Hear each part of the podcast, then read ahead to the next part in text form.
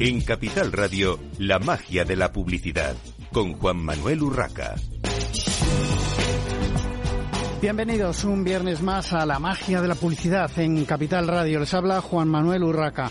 Hoy vamos a tener un programa especial, un sectorial de retail con un montón de compañías eh, importantes del sector y representados por sus eh, directores de directores, directoras de marketing, responsabilidad en digital, eh, etcétera. Ahora se irán presentando. Sin más dilación, tenemos a José Javier Gordo de Alena Felú, Ariana Isepi de Alibaba, Marta Miguel de Brico de Pot, Marcos Estopiñán de Carmila, Manuel Bahamonde de Juguetrónica, Ana Maqueda de Mesón Dimón, Alicia Vicente de PC Componentes, Raúl Espinosa de Scrubs, eh, Héctor Romero eh, ex Mercadona y eh, especialista en el sector retail y eh, como no tenemos a el representante de nuestro patrocinador hoy al que doy especialmente las gracias tenemos a Daniel de CEO de Epsilon que se va a presentar él mismo.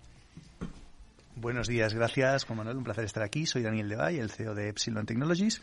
Nosotros somos una consultora que ayuda a las marcas a conocer mejor al consumidor a través del mapeo de la huella digital que dejan en, el entorno, en online. Buenos días a todos. Yo soy Ariane Zeppi, responsable de desarrollo de negocio para Alibaba.com en España, la plataforma de comercio electrónico B2B que ayuda a las pymes y las empresas españolas a digitalizarse e internacionalizarse. Hola, buenos días a todos. José Javier Gordo, director de marketing y clientes de Afrelu España, donde somos ya 350 tiendas de óptica y audiología en, este país.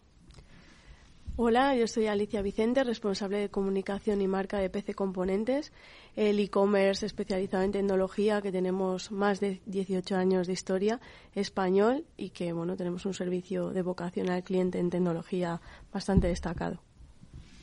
Muy buenas, yo soy Manuel Amonde, director de operaciones de Juguetrónica, especialistas en ocio tecnológico y experiencias para niños y adultos. Hola, buenas. Soy Marta Miguel, eh, directora de marketing de Brico de Potiberia. Eh, este año celebramos los 20 años en España, donde tenemos 28 tiendas, también tres tiendas en Portugal y estamos especializados en bricolaje y reformas, especialmente para bricoleros amateurs y profesionales. Buenos días a todos. Soy Marcos Estopiñán, responsable de marketing digital e innovación en Carmila España, propietaria y gestora de 75 centros comerciales contiguos a un hipermercado Carrefour. Muy buenos días. Yo soy Ana Maqueda, responsable de marketing de Maison du Monde, una empresa francesa de muebles y decoración que cumple su vigésimo aniversario este año en España. Buenos días. Soy Raúl Espinosa, director de marketing de Scrubs nosotros somos una, una, cadena de retail de oportunidad, de mercado de oportunidad y proximidad, que estamos basados en el ahorro y muy metidos en la economía 360 y la sostenibilidad. Buenos días, soy Héctor Romero, hasta hace un par de semanas director de planificación estratégica de, Mercadona y, ahora, bueno, como, como han comentado, experto en, retail, montado una consultora para, para ayudar a las empresas a acelerar su digitalización, su formación y su planificación estratégica. Bueno, la primera pregunta que tengo que lanzaros es cómo está el sector, cómo, cómo lo estáis eh, viviendo en estos momentos, eh, bueno, en el que se habla de tanta incertidumbre en el, en el consumo especialmente y eh, saber de, de, primera mano. en vuestras palabras, si se ha recuperado ese tráfico prepandemia en, en las tiendas. ¿Quién se lanza?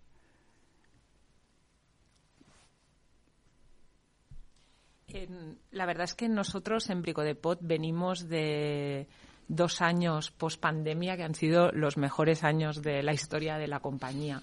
Eh, entendemos que es una casuística quizá un poco especial, pero el bricolaje y las reformas eh, estuvieron en plena pandemia en boca de todos. Eh, se revalorizó la casa tanto como un punto de encuentro, de estar a gusto, como, como un punto de de teletrabajo. Entonces, realmente estamos viviendo una edad de oro. Cierto que este año eh, está siendo un pelín más complicado por el tema de la inflación y la subida de costes. Bueno, nosotros, eh, no sé si por suerte o por desgracia, eh, también estamos viviendo un momento muy dulce. O sea, nuestro modelo de negocio que está basado en el, en el ahorro, pues lógicamente en una situación donde la inflación eh, está por las nubes y ha disminuido el poder adquisitivo del consumidor, pues al final la gente tiene que buscar soluciones y la solución del ahorro, pues, pues es un tema que funciona. Nosotros creemos, o sea, que al final un poco la situación de mercado es que está cambiando, ha cambiado el paradigma del consumidor. La gente que estaba acostumbrada pues a, comprar de forma más impulsiva, pues ahora mismo hacer una compra, una compra mucho más reflexiva. Lógicamente la disminución del poder adquisitivo hace que la compra tenga, tenga que ser más certera y que tenga que ser mejor, ¿no? Entonces, eh, nosotros pues como comentaba nuestra la compañera de, de Brico de Pot, eh, estamos en un momento muy dulce. Llevamos en el pre-pandemia y en el post-pandemia, pues la verdad que, estamos con un crecimiento importante. En, tecnología, en PC Componentes, igual que comentaba Marta, pues eh, el consumo en la pandemia se incrementó a ritmos que no conocíamos. Eh, hubo roturas de stock, déficit de, en casi todos los productos y vivimos algo que no sé si volveremos a vivir. Y ahora eh, recordemos que la tecnología es un bien que no se consume de una forma habitual, ¿no? como pueden ser otro tipo de bienes. Y, lo que estamos notando es que el, estamos a ritmos o volviendo a, conectar con 2019, porque la realidad es que ese consumo que de la pandemia no ha disminuido y ahora mismo el consumidor también es más exigente, tiene muchas más necesidades en lo que es tecnología y está eligiendo mucho más lo que lo que quiere consumir. Entonces nosotros ahí pues intentar ofrecer la, la mayor diferenciación posible para poder estar en esa nueva decisión de consumo del cliente. Nosotros como Alibaba.com operamos en el sector ah, profesional, el sector B2B. Normalmente cuando hablamos de digitalización solemos hablar más eh, de digitalización y del impacto que ha tenido el COVID en el sector B2C. Pero tenemos que acordarnos que también el B2B ha evolucionado mucho porque el comprador profesional se encontró en la misma situación, tuvo que adaptar su forma de trabajar y tuvo que también adoptar nuevas estrategias de compras para poder uh, seguir adelante en, en la época eh, pandémica y también en la época post-pandémica. Podemos entonces hablar eh, hoy en día de un proceso decisional de compra del comprador profesional que es eh, omnicanal, que combina puntos de contacto tradicionales, como pueden ser las ferias presenciales, con puntos de contacto canales digitales. Y vemos que siempre más, también en la época postpandémica, los canales eh, digitales tienen una relevancia dentro de este proceso de compra.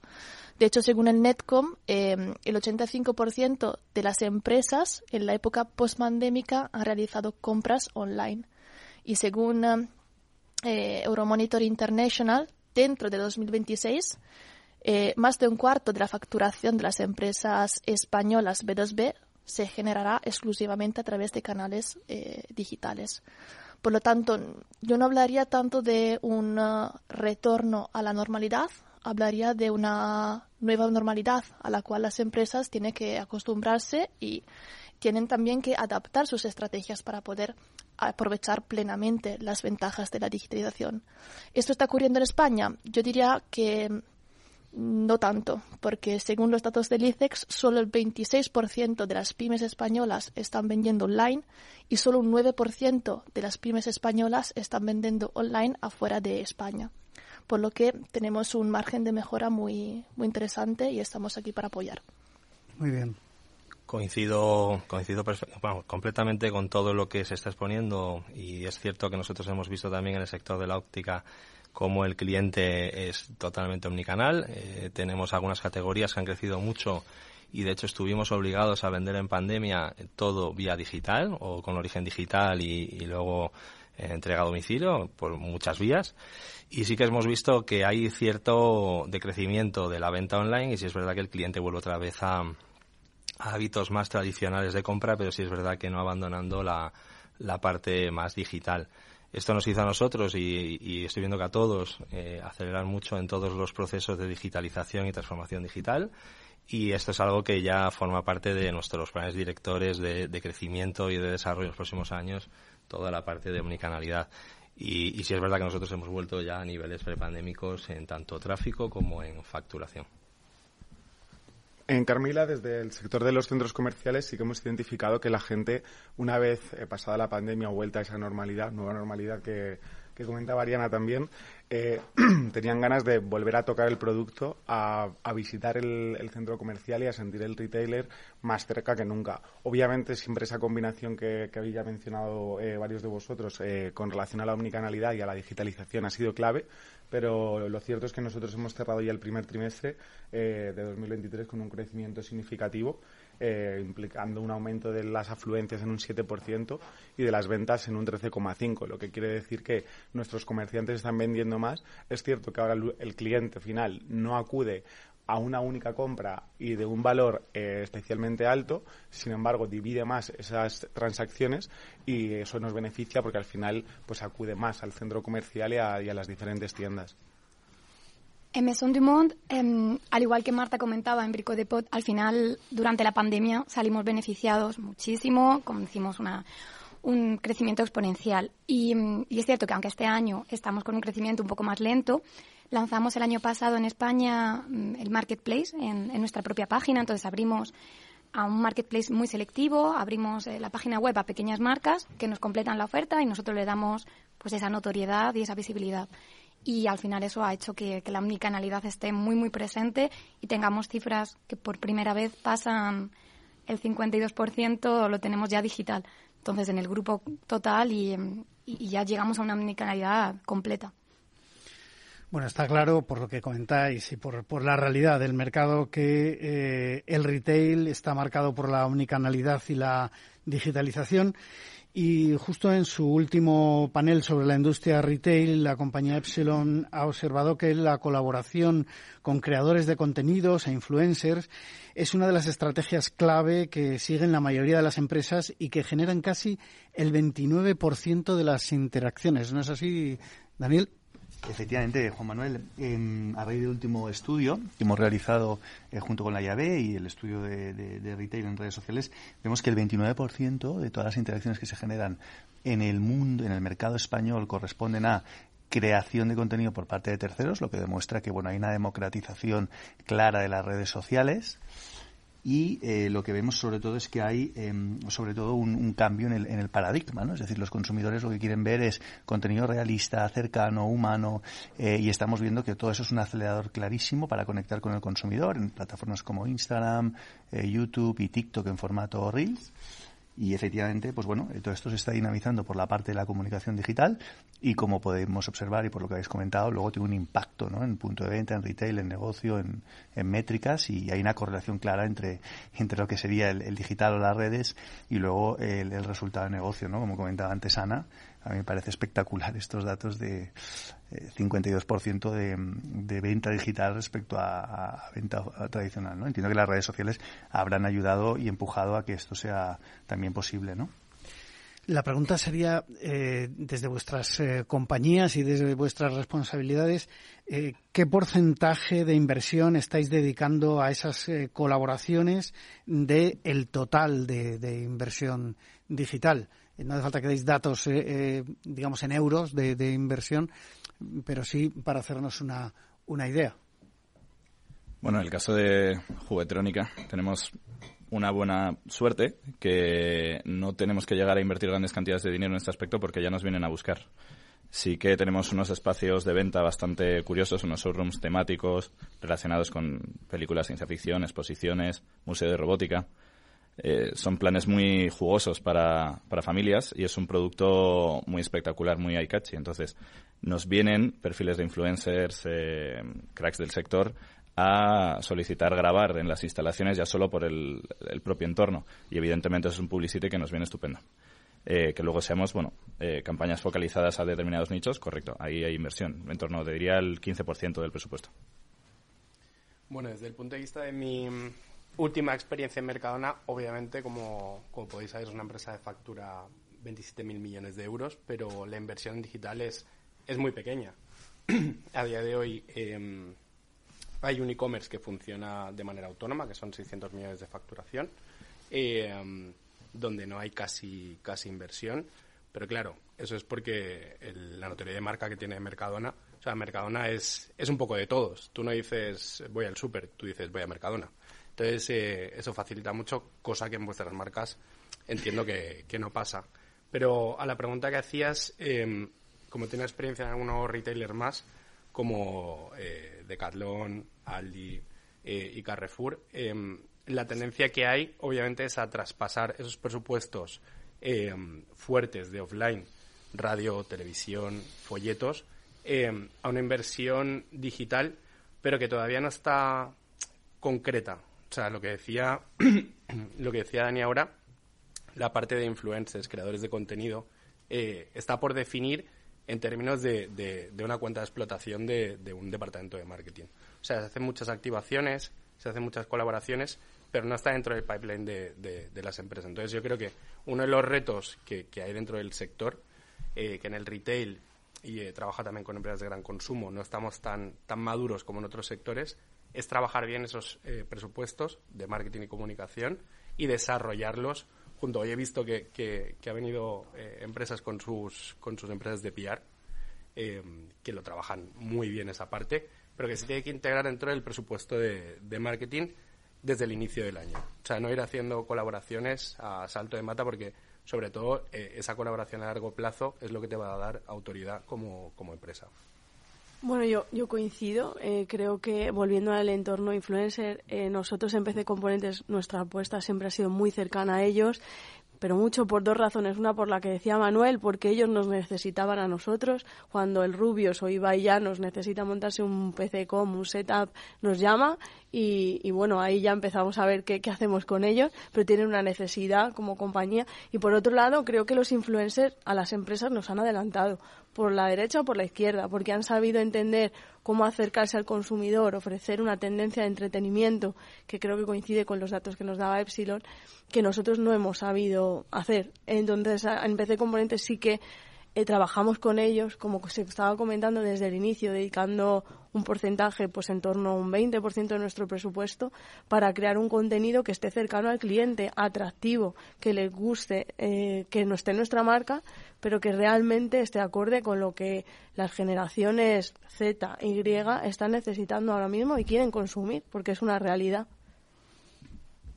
Eh, no puedo estar más de acuerdo. Al final, a nosotros en Brico de Pot eh, tuvimos un momento de reposicionamiento de marca en el 2020 que coincidió con pandemia y, lo que nos hizo es replantearnos eh, la visión que se tiene del bricolaje y las reformas muchas veces como algo negativo. Entonces, eh, siempre nosotros partimos de la base de que nuestros clientes les encanta hacer lo que hace y cuando se les rompe algo están súper contentos porque por fin lo van a poder arreglar. Entonces, partiendo de aquí, eh, los influencers cada vez eh, o sea, nosotros partimos de una comunicación muy real, nosotros nuestros anuncios somos eh, dependientes o personas de sede y clientes reales que participan en el anuncio, no utilizamos actores, con lo cual los influencers son para nosotros un elemento más que encaja perfectamente en esta coherencia de ser cada vez más reales.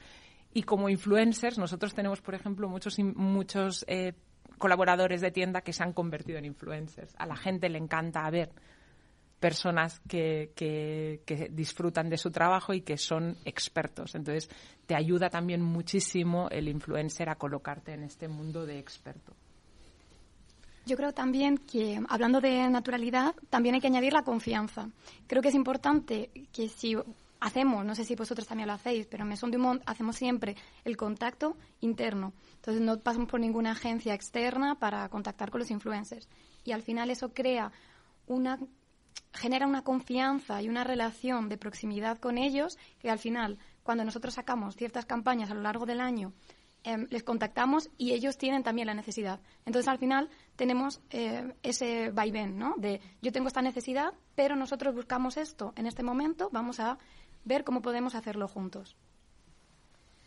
Como plataforma líder en el comercio electrónico B2B, nosotros creemos que ayudar a las empresas a crear contenido relevante y también ayudar a las empresas a interactuar de forma mucho más personalizada y mm, con los compradores forme parte de nuestra responsabilidad.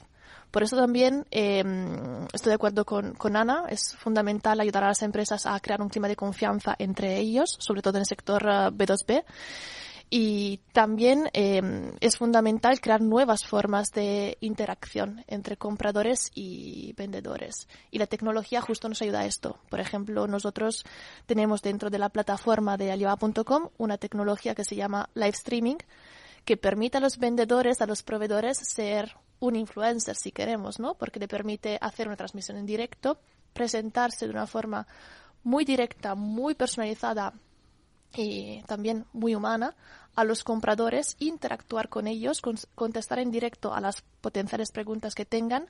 Y esto es algo que efectivamente tiene un impacto muy positivo luego en la creación de confianza y también en la percepción de, marca. Bueno, creo que se han comentado puntos muy clave y muy interesantes en los que nosotros desde Carmila estamos actuando justo en esa línea porque por un lado creemos que personalizar a la marca, en este caso al centro comercial, eh, con alguien humano, que obviamente haga que se identifiquen con él y que pueda enseñarte los valores eh, del centro y que coincidan y tenga ese vínculo de marca, como también comentaba Ana, es clave. Eh, por eso nosotros, nuestro mix comercial no es idéntico en, todo, en todos nuestros centros. ¿Qué hacemos? Pues hay influencers que son el embajador de ese centro y sí que está enfocado, por ejemplo, a moda, otro a un entorno más familiar, otro a restauración. ¿Por qué? Porque ese perfil se va a adaptar a lo que los compradores finales acaban demandando del centro. ¿Qué ocurre también? Que aunque nuestro convide ex Mercadona indicaba que no hay que dedicar todos esos presupuestos a lo loco para campaña a campaña sin tener esa planificación, que estoy 100% de acuerdo, luego hay momentos muy puntuales con campañas que tienen una necesidad clave o, una marca de nuestro centro necesita ese apoyo de, nosotros, de Carmila, y siempre en esa cultura de apoyo al operador y con ese ADN comerciante que tenemos por ser creados con por Carrefour, pues damos también ese, ese soporte digital estoy de acuerdo con, con lo que habéis estado discutiendo y sobre todo en el sector de la alimentación o como Marta también lo decía o recientemente Marcos, eh, nosotros eh, creemos que redes sociales y los influencers forman parte del plan de comunicación completo y es verdad que perseguimos objetivos distintos. Eh, creo que es muy importante y lo que habéis dicho, vamos, estamos totalmente de acuerdo, forma parte de una planificación y tenemos que ver cómo suma el total de, de la inversión publicitaria. Y es cierto que nosotros tenemos además un reto adicional y es que dentro de nuestras tiendas eh, tenemos 350 centros, de los cuales 170 son franquiciados. Y nuestro gran reto es cómo podemos hacer que todos estos franquiciados, que además, como, como comentaba Marta, en el caso de Brico de Pot, son ellos mismos, los ópticos, los que eh, eh, de alguna forma están llevando a cabo la ejecución de las redes, cómo poder darles el mejor soporte desde, desde la empresa. Bueno, tenemos que hacer una pequeña pausa para la publicidad aquí en la magia de la publicidad en Capital Radio y enseguida continuamos en esta mañana de viernes.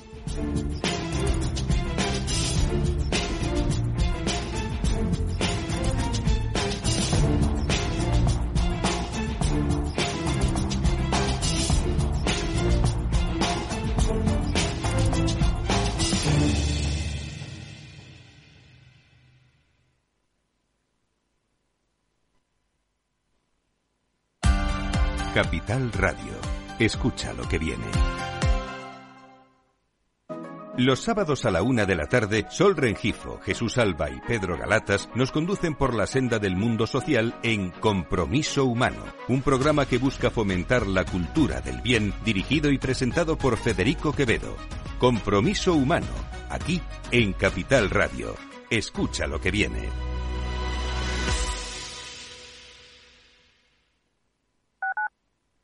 Madrid, 103.2, Capital Radio. Gráficas Naciones. Más de 50 años de experiencia en el sector de las artes gráficas. Apostamos por la última tecnología tanto en impresión offset como en digital y gran formato. Realizamos todo tipo de impresión. Tarjetas de visita, folletos, libros, vinilos, decoración y montaje de stands. Más información en el 91 629 2145 o en gráficasnaciones.es. Los viernes en Capital Radio te proponemos descubrir y comprender las estrategias de empresas con éxito que servirán de inspiración y ejemplo para la tuya. Escucha Metaempresas, un programa presentado por Andrés Arenas con la presencia y los consejos de expertos en distintas áreas y profesores de reconocida trayectoria. Todos los viernes a las siete y media de la tarde, Metaempresas, Capital Radio.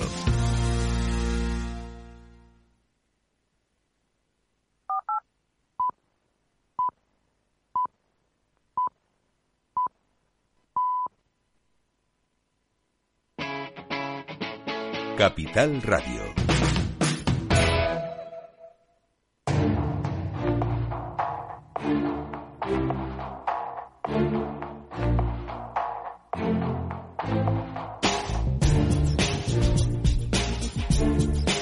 En Capital Radio, la magia de la publicidad, con Juan Manuel Urraca.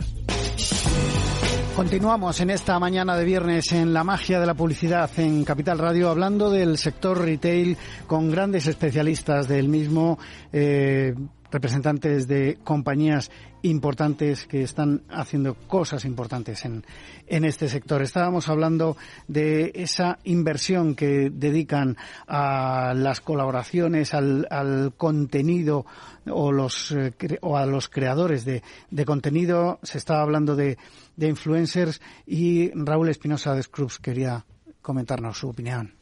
Bueno, nosotros en, en Scrubs eh, tenemos un suspenso en digital en general, pero muy grande porque, pero por un tema de vocación. O sea, nosotros eh, estamos como, inicialmente empezamos con una estrategia de no, no comunicar tenemos un, un, respeto muy grande a nuestros proveedores y, y salvaguardamos un poco eh, la oferta, o sea, la oferta de nuestros productos, lo que nosotros ofrecemos en nuestras tiendas, lógicamente porque los diferenciales de precios son grandes y, y trabajamos con la, con la con la mayor privacidad y, y, y guardamos un poco el, el, el respeto y tal a nuestros proveedores. Pero como decía Manuel, sorprendentemente nos estamos encontrando que hay mucho espontáneo, influencer espontáneo, que les gusta el modelo de, de Scrubs y al final un poco la, la, la, o sea, la prescripción que están haciendo de nuestra marca pues es muy real porque es gente espontánea que no viene dirigida por nosotros y la verdad que el resultado que estamos obteniendo es maravilloso. Maravilloso porque realmente el contenido que sale es un contenido propio que por iniciativa de ellos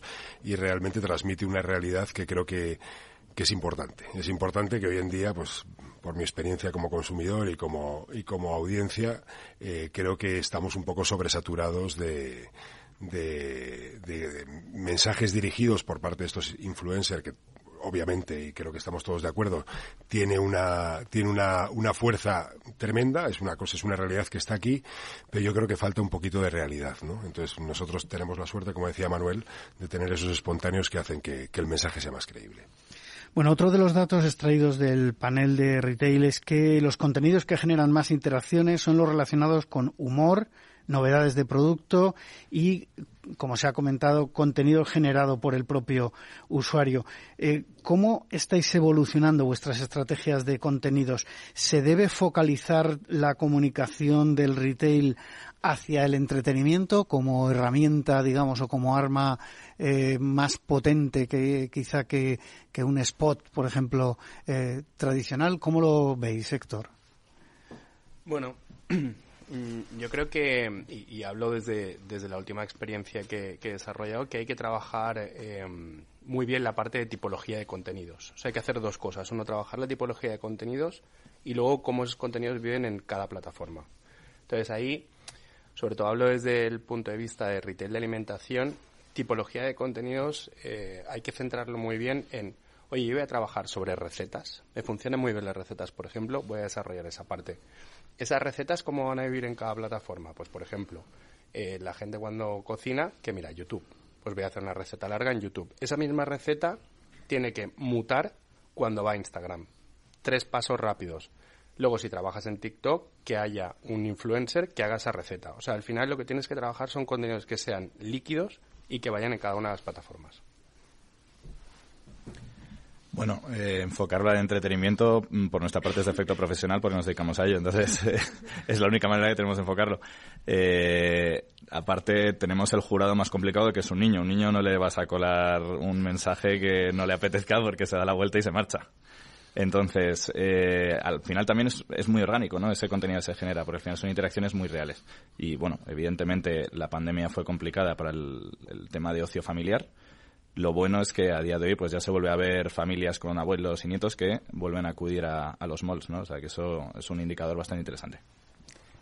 Yo creo que va muy de la mano con lo que hablábamos antes de los influencers. Al final, al menos en nuestra estrategia, hemos empezado a hablar con gente que es fan de la marca, que creaba contenido de manera espontánea sobre Maison Dumont. Pues me he comprado este nuevo sofá, me encanta decorar, estos son los consejos que doy. Y al final, pues poco a poco iban creciendo y hemos trabajado con ellos más adelante como influencers. Entonces, al final yo creo que es muy, muy, muy importante que ese contenido que se va creando poco a poco em, sea de personas que son fans de la marca y que después podemos fidelizar más adelante como clientes o si no, que nos ayuden a fidelizar a otros potenciales. Yo creo que la generación de contenido es un compulsory para las empresas. Nosotros, por ejemplo, que tenemos mucho público profesional, tenemos que generar un contenido que sea honesto y que, y que como decía mi compañero, ¿no? quizá no son tan, tan exigentes como los niños, pero los profesionales también necesitan un tipo de contenido muy grande. Sí que me gustaría introducir otro tema, que es que aparte de la generación de contenido, eh, como marcas tenemos también también nosotros, por ejemplo, somos un modern discounter. Eh, tenemos que trabajar la promoción, tenemos que trabajar el servicio, que es un tema que también le interesa al cliente, con lo cual el media mix tampoco se puede enfocar 100% a la generación de contenidos o al trabajo de influencers. Esto nos complica la vida a, a los que nos dedicamos al marketing porque tus budgets son finitos, no infinitos. Total, estoy de acuerdo con Marta, ¿no? El mix de medios tiene que ser bastante variado, lo decíamos al principio. Yo voy a retomar el humor, porque nosotros en vez de componentes sí que lo abrazamos, la verdad. Es un humor que va muy acorde, eh, para Manuel eran los niños, para nosotros son los gamers, los frikis, y intentamos hablar ese lenguaje que ellos hablan, y la verdad que es un camino que nos ha funcionado muy bien tanto para generar entretenimiento como para hablar de una ventaja competitiva comercial o una oferta. Y luego, volviendo al entretenimiento, yo creo que lo hemos dicho todos, ¿no? Que, por ejemplo, plataformas como TikTok se están eh, eh, convirtiendo en herramientas principales de marketing porque ofrecen entretenimiento. Entonces ahí las marcas, pues nos tenemos que poner un poco las pilas y, y estar a ese, a ese ritmo también. Totalmente de acuerdo, ¿no? Lo que comenta Alicia, lo que comentaba antes Raúl, es decir, entretenimiento, eh, humor, eh, contenido generado por el usuario, hiperrealismo, pero no olvidemos producto, ¿no? El hablar de mi libro, es decir, lo bueno que tiene el mundo digital es que está permitiendo que todos los retailers podáis hablar de vuestro producto y me gusta mucho lo que decía Raúl de que no somos nosotros los que hablamos sino son terceros o prescriptores quienes hablan de nosotros con lo cual lo hace doblemente potente doblemente rentable doblemente eficiente ¿no? la clave está en cómo desarrollar una estrategia en lo más orgánica posible lo más creíble espontánea y realista eh, que nos permita eh, multiplicar ese efecto tan fantástico ¿no? que tiene el mundo digital y que los contenidos al final los generen nuestros propios clientes, consumidores, prescriptores eh, y sea un círculo virtuoso donde vuestros presupuestos de marketing pues al final no, no, no se vengan no sean tan afectados ¿no? por, por un paid media forzado o poco orgánico, ¿no? En la estrategia de Carmila es cierto que los contenidos van muy enfocados también en función del canal. Eh, tenemos unas generaciones por canal muy clave y cuando estamos haciendo comunicación en Facebook eh, estamos dirigiéndonos a la generación X.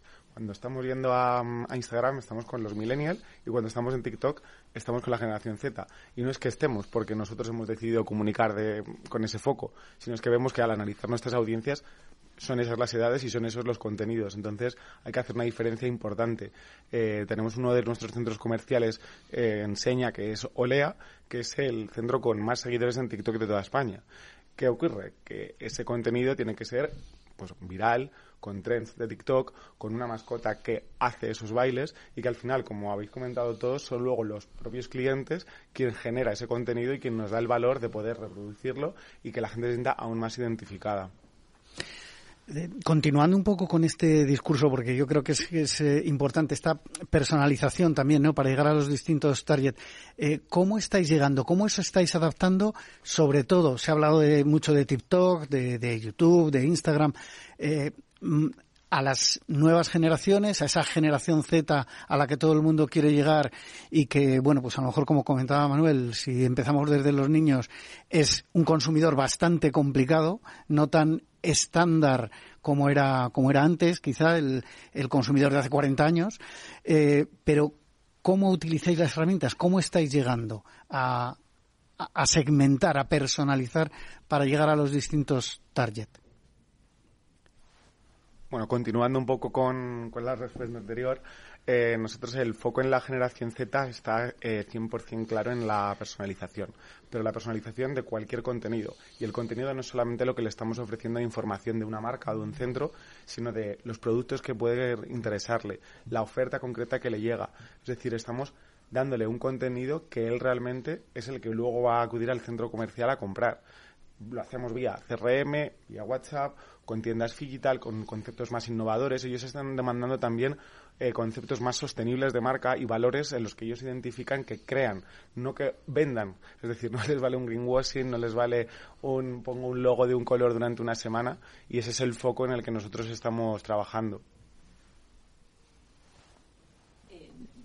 Yo, aparte de trabajar, eh, como todos decíais, el tema canal, que obviamente pues nosotros también estamos desde el TikTok adaptándonos a cada público, eh, volvería, volvería, como decía Daniel, también a hablar del producto. Al final somos retailers. Entonces, también una muy buena manera de segmentar es que pues nosotros al público amateur eh, le, le intentamos enseñar y mostrar una serie de productos distintos que el público profesional y adaptando también mucho los servicios. Los servicios, yo insisto, son clave para fidelizar a los clientes y no, no es el mismo servicio el que necesita un público que otro. Em, yo creo que eh, habría que hacer un cambio de paradigma en el sentido de dejar de hablar de audiencias y de targets y hablar de personas. O sea, creo que es súper importante. Em, desde Mercadona, el último proyecto que hice eh, se llama tipología de jefes. El jefe, bueno, si no lo sabéis, son los clientes, les llamamos jefes. Entonces, eh, lo que hicimos es un ejercicio de construir eh, 13, 13, grupos de personas eh, y asignarle un elemento comportamental. Al final, si hablamos de targets, audiencia, o sea, no sabemos cómo se comportan esas personas. Entonces, lo que hay que pegarle son elementos de, de inteligencia para saber cómo se comportan, dónde están, analizar alrededor de qué tiendas, qué tipos de personas eh, viven, cómo compran, si tienen eh, mascotas, si tienen hijos, eh, qué nivel socioeconómico tienen. O sea, hay una parte de, de ejercicio de inteligencia que es súper importante para luego trabajar toda la, la parte de planificación de, de marketing y comunicación añadir un tema que antes decía Marta y que me parece muy, muy interesante en este punto, y es que todas las compañías, eh, y, en nuestro caso Alfrelu eh, nos pasa lo mismo, tenemos presupuestos de comunicación limitados y tenemos unos objetivos que nos marcamos al principio de año y que hay que conseguir al final, ¿no? que son los objetivos eh, más, más económicos y más de venta. Entonces, sí que es verdad que, y lo estáis diciendo de alguna manera todos, es es muy complicado llegar a todas las audiencias, están súper microsegmentadas, no solamente por edades, sino también por, por intereses.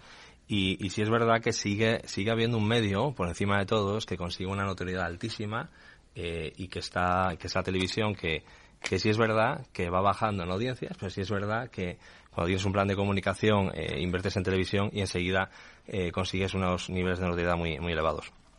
Pero es cierto que tenemos que, hacerlo de una forma muy planificada. Y nosotros, si es verdad que, tenemos tipologías de campañas y de, y de, acciones de comunicación que a principio de año tenemos muy claro para qué van a sumar cada una de ellas y, al final es para conseguir el objetivo de posicionamiento de marca, de, de, de alguna forma también llegar a, a, esas audiencias.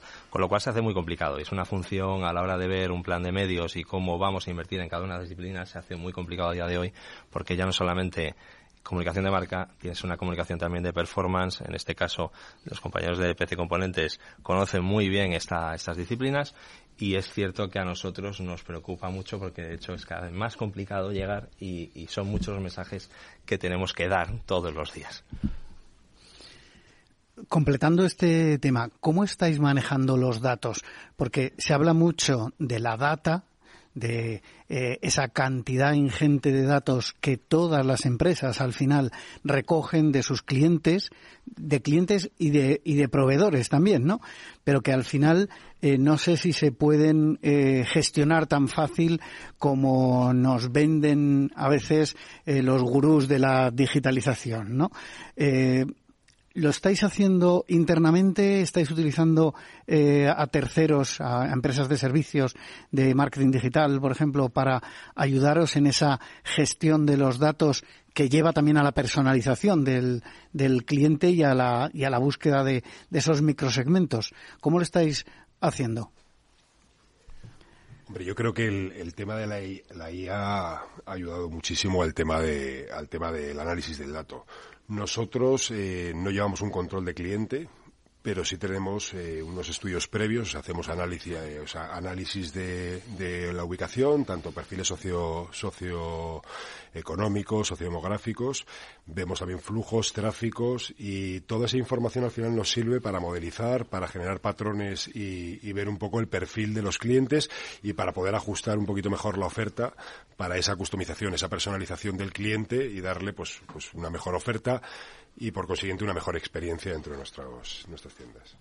Por dar un ejemplo, en Maison Dumont de estos últimos cinco años hemos triplicado el equipo interno de data, em, porque al final em, buscamos ya no solo eh, para hacia nuestros clientes, sino personalmente cada departamento buscamos también tener una especie de dashboard que cada día podamos utilizar y, em, y, cada vez son más personalizados también para nosotros. Entonces siempre les pedimos a nuestro equipo de data datos mucho más concretos, más personalizados y ellos están trabajando pues cada vez más porque ya os digo, en cinco años triplicar la, el equipo no es, no es ninguna tontería. En el sector de centros comerciales lo que hemos visto es que el dato de forma única o individual no, no, es útil. Al final lo que hay que hacer es identificar las diferentes fuentes, que puede ser el wifi, el CRM, la red móvil, el RP, es decir, todos los canales los que puedes identificar al cliente, como es cuenta personas también, y con esos datos unificarlos. Es decir, si tú estás identificando que un usuario entra por una zona del centro comercial, ese comerciante además está teniendo una, elevación en, sus ventas y el de enfrente no, tú también puedes indicarle al otro comerciante, oye, igual el problema no es del centro comercial, que no está generando interés en el, en el propio centro, ¿no? O en las marcas que hay allí, sino que tú debemos apoyar, eso sí, en fomentar esa estrategia de venta, pero no en sí en ese dato. Y eso también lo que permite es identificar necesidades nuevas.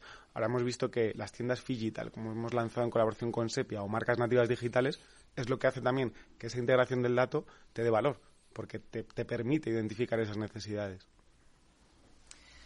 Nosotros, como Oliva.com, eh, somos en primer lugar una empresa de tecnología de datos. Por lo tanto, creemos firmemente en la relevancia de la información a la hora de tomar decisiones. Elaboramos, recogemos eh, los datos eh, internamente nosotros, pero también los ponemos a disposición de nuestros vendedores. Gracias a la tecnología podemos habilitar la toma de decisiones de cara a nuestros vendedores gracias a herramientas de datos e informes de mercado que les ayudan a entender los patrones de comportamiento del comprador, cómo evoluciona la demanda de sus productos en un entorno global y le permiten también adaptar sus estrategias y emprender una estrategia internacional de forma eficaz. Creo que también eh, es importante no solo habilitar la toma de decisiones basada en datos, sino también darle formación a las empresas a la hora de entender cómo utilizar esos datos, porque falta mucho conocimiento de cómo interpretar el dato y también de cómo contextualizarlo. Por esto la formación es otro pilar clave dentro de nuestra estrategia. Hacemos formación eh, técnica. Mm, hemos invertido cientos de horas en uh, impartir formación técnica a las pymes, gracias también al apoyo de nuestros partners, y también hacemos formaciones más genéricas sobre la transformación digital, para que no sea simplemente un concepto eh, teórico, sino que sea algo que efectivamente las empresas puedan implementar dentro de su estrategia y puedan aterrizarlo. Yo, como decía Ana, en, en Brico de Pot hemos vivido también un crecimiento muy grande de las personas que se dedican al data. Lo que luego aquí me viene muy ligado a lo que dice Ariana, ¿eh? me viene otra reflexión. Más que el dato, que creo que todos estamos de acuerdo en la importancia, eh, necesitamos también un cambio cultural en la empresa. El dato por sí solo no es nada el dato hay que estar dispuesto a accionarlo, a escucharlo y a tomar decisiones. Eh, ligado con lo que decía también José Javier, eh, yo creo que eh, los que nos dedicamos, por ejemplo, tenemos responsabilidad en marketing, tenemos dos grandes retos. Uno, el plan de medios ya no es tan fácil como hace unos años, tenemos muchas más variables. Y dos, el plan de medios no te aguanta todo el año. Precisamente gracias o por culpa del dato, promociones que tenías o que habías pensado, resulta que no funcionan y hay que adaptarlas y hay que reinventarlas. Y esto es un tema cultural que tenemos que estar dispuestos también a abrazarlo y a cambiarlo. Eh, sobre el dato, yo aporto otra, otra, variable que es un poco lo que estamos comentando, que todos estamos enfocados. Además, la IA ahora nos está dando una fuente increíble de datos. Nosotros, como e-commerce, aunque tenemos en PC Componentes tres puntos físicos, para nosotros lo importante sí es el dato, tenemos miles de datos, pero cómo lo aplicamos. Y ahí hay una obsesión desde Alfonso, nuestro CEO, de ser ágiles y si vemos algo que puede afectar positivamente en la experiencia de cliente, en la compra en la web, no esperar a 200 resultados, aplicarlo desde ya y que el foco sea siempre el cliente, que esto se dice muy fácil, pero sabéis que hay muchísimo trabajo, cuesta muchísimo, hay que alinear muchísimos departamentos para luego conseguir que, que, la experiencia en el carrito sea mucho mejor, que tu promoción en un banner eh, sea más ajustada a lo que el cliente está buscando y al final eh, para nosotros el secreto del dato está ahí, en poder aplicarlo de la forma más positiva al cliente. Es muy interesante, ¿no? Lo que habéis dicho. Ariana eh, ha hablado de la evangelización, de la formación, educar, eso es súper importante, creo yo. Eh, Marcos ha hablado de la integración de métricas para extraer inteligencia y yo os diría que desde nuestra perspectiva lo que estamos viendo es que el mercado demanda eh, integración de métricas y transformar esas métricas, mm, como decía Marte y decía también em, Alicia, el negocio, ¿no? Es decir, y que puedan viajar en la organización para que esas métricas se puedan, eh, bueno, explicar en números. Sí que estamos viendo que las compañías cada vez más adoptan modelos de toma de decisión, ¿no? Basados en integrar las diferentes fuentes eh, y ecosistemas que genera la huella digital del consumidor y eso es algo que, es muy positivo y, y, es el camino y el futuro porque evidentemente cualquier estrategia data driven siempre será mucho más eficiente y precisa, ¿no? Solamente quería añadir algo adicional y es no solamente el dato para accionarlo y llegar a, tomar decisiones, sino también para personalizar el mensaje. Y desde Afrelus es verdad que a nuestros clientes pensad que son distintas las necesidades que, tienen cuando entran en uno de nuestros centros de óptica de ideología nos tratamos con ellos directamente con aquello que realmente les interesa. Entonces, para nosotros es muy importante el dato. Bueno, eh, habéis hablado mucho de, la cantidad de datos, de la gestión, eh, de, la aplicación de esos, de esos datos. Eh, me gustaría saber si tenéis ya implantadas en, vuestras compañías herramientas o procesos para aprovechar no solo para la venta, que al final es, es, el fin último de cualquier empresa, sea producto o servicio, sino también para mm, lograr implantar el real-time marketing, porque eh, evidentemente hablaba Marta de ese, eh, ese mix de medios o, esos planes que antes se hacían incluso eh, cuatro o cinco meses antes de empezar el año y, y, valía casi hasta para tres meses después de acabarlo porque todo se, se prolongaba. Y ahora prácticamente hay compañías que lo miran trimestralmente incluso y en algunos casos cada dos meses, eh, hasta donde yo conozco. Eh, eh, ¿Cómo, ¿Cómo os habéis adaptado a, a esta nueva forma también de hacer marketing? Yo creo que aquí se da, perdón, aquí se da otro cambio de, no de paradigma o de modelo. la gente que llevamos tiempo dedicándonos a, a marketing siempre hemos vivido con informes post-mortem. Es decir, oye, yo acabo San Valentín, veo cómo ha funcionado San Valentín, pero San Valentín no vuelve hasta el año siguiente. Entonces, ¿para qué te vale tener un informe post-mortem? Entonces, eh, ahí lo que, lo que estabais comentando ahora es eh, integrar modelos de, de, toma de decisiones, o sea, que sean datos, que sean ventas, que sean personas, pero que, que ayuden a los equipos de marketing a tomar decisiones en tiempo real. Es decir, yo arranco una campaña y veo que hay una parte de inversión que no está funcionando, la trasvaso a las otras creatividades, toma decisiones en función de, de segmentación y, em, y básicamente es eso, post-mortem versus eh, tiempo real. En el caso de Carmila hemos trabajado en modelos de inteligencia artificial para la predicción de afluencias y de ventas, lo que nos ha permitido tener una personalización de esas campañas, pero también tener una toma de decisión más efectiva. En este sentido, eh, con la integración también que comentaba antes de tecnologías como puede ser eh, simplemente la conexión vía Wi-Fi y el CRM, tú estás identificando cuando el usuario está dentro del centro comercial y le puedes además, como ya tienes ese perfil de intereses, impactar con una promoción que justo puede consumir al momento. Bueno, por parte de Juguetrónica, como pyme, en este aspecto somos bastante más flexibles. No tardamos en tomar decisiones. Eh, quería mencionar también el papel de la fuerza de venta, los vendedores en cada punto de venta, ¿no? Ellos son una inteligencia que no es artificial, es una inteligencia real y van a ir detectando cómo encarrilar cada campaña durante la propia ejecución, ¿no? Entonces, interesante. Nosotros hemos realizado todo esto en una herramienta que se llama Request for Quotation, peticiones de cotización dentro de Yahoo.com, donde los compradores suben anuncios de los productos que están buscando y los vendedores lo que pueden hacer en tiempo real es buscar los anuncios que más les interesan y empezar una toma de contacto de forma proactiva con un comprador. Nosotros en Scrubs eh, vivimos, eh, trabajamos mucho producto corto de fecha y eso lo que nos hace es llevar un control, eh, un control en franjas horarias de la evolución de la venta del producto. Hacemos pues subasta inversa, metemos rápidamente bajadas de precio en tiempo real en las tiendas. También es cierto que es bueno nuestro sí, o sea, nosotros trabajamos con productos que se van y antes de tirar nosotros tenemos que reaccionar, ¿no? Entonces estamos constantemente analizando. Como decía Manuel, somos una, una pequeña empresa comparado con las empresas que hay en esta mesa y nos permite permite pues tener esa flexibilidad que, igual en compañías más grandes es complicado. Bueno, una pregunta muy rápida porque se nos acaba el tiempo. No hemos hablado de trade marketing, pero ¿cómo relacionáis el trade marketing con la digitalización de las empresas? ¿Se puede llevar al público al punto de venta a través de las herramientas digitales? Prácticamente para que me digáis sí o no. Héctor. Sí, se puede. sí, se puede. Sí, por supuesto. La geolocalización, el geomarketing, por ejemplo, es una muy buena herramienta. Sí, 100% de acuerdo. Totalmente de acuerdo. Evidentemente. Sí, sí, sí se puede. No es que se pueda, se debe. Sí, total. Estoy de acuerdo, se debe efectivamente. Sí, y además sumar el ejército de empleados que tienen las compañías para reforzar ese efecto ¿no? de presencia en el punto de venta, ¿no?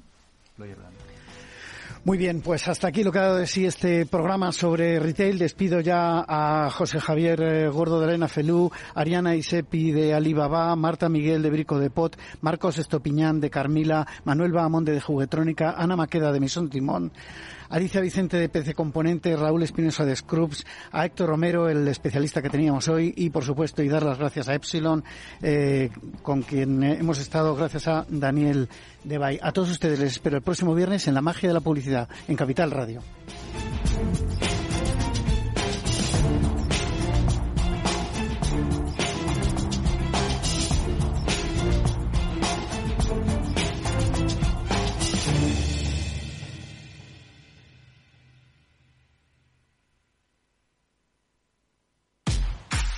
Abril, aguas Novi. El cambio climático lo ha cambiado todo y los riesgos son más y más imprevistos, como las sequías o el pedrisco.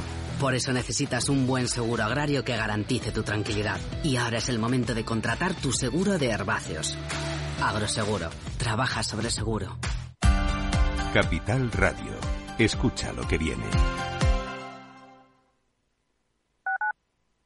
Capital Radio. Madrid. 103.2. Hornos San Onofre. Somos pasteleros y eso nos gusta. Utilizamos materias primas que nos hacen disfrutar y elaboramos todos nuestros productos de forma artesanal, sin sucedáneos, ni margarinas, ni grasas trans. Sabemos que las cosas buenas son importantes. Con el hashtag buscamos gente dulce. Hornos San Onofre, calle San Onofre 3, teléfono 91 532 9060, www.pasteleriasanonofre.com. Disfruta de la mejor cocina gallega en Montes de Galicia. Todo un clásico moderno en el barrio de Salamanca. Disfruta de la variada dieta láctica, de las mejores carnes y pescados tratados con respeto y transparencia y regados con una de las mejores bodegas de la zona. En grupo, en familia o en pareja, Montes de Galicia te ofrece el espacio perfecto en cada ocasión. ¿Sabes cuál es el mejor dial para escuchar Capital Radio? Tu móvil. Ya tienes disponibles las versiones de iOS y Android de Capital Radio. Y si quieres escucharlas en tu coche, lo tienes muy fácil. Empareja el Bluetooth de tu coche con tu móvil o tableta, entra en la app de Capital Radio y ya lo tienes. Escucha Capital Radio en digital. Y si te preguntan qué escuchas, no lo dudes. Capital Radio.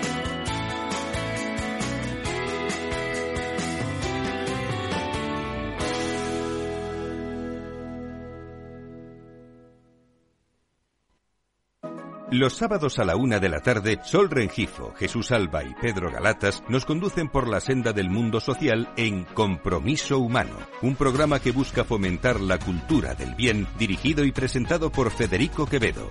Compromiso Humano, aquí en Capital Radio. Escucha lo que viene. Capital Radio. Siente la economía.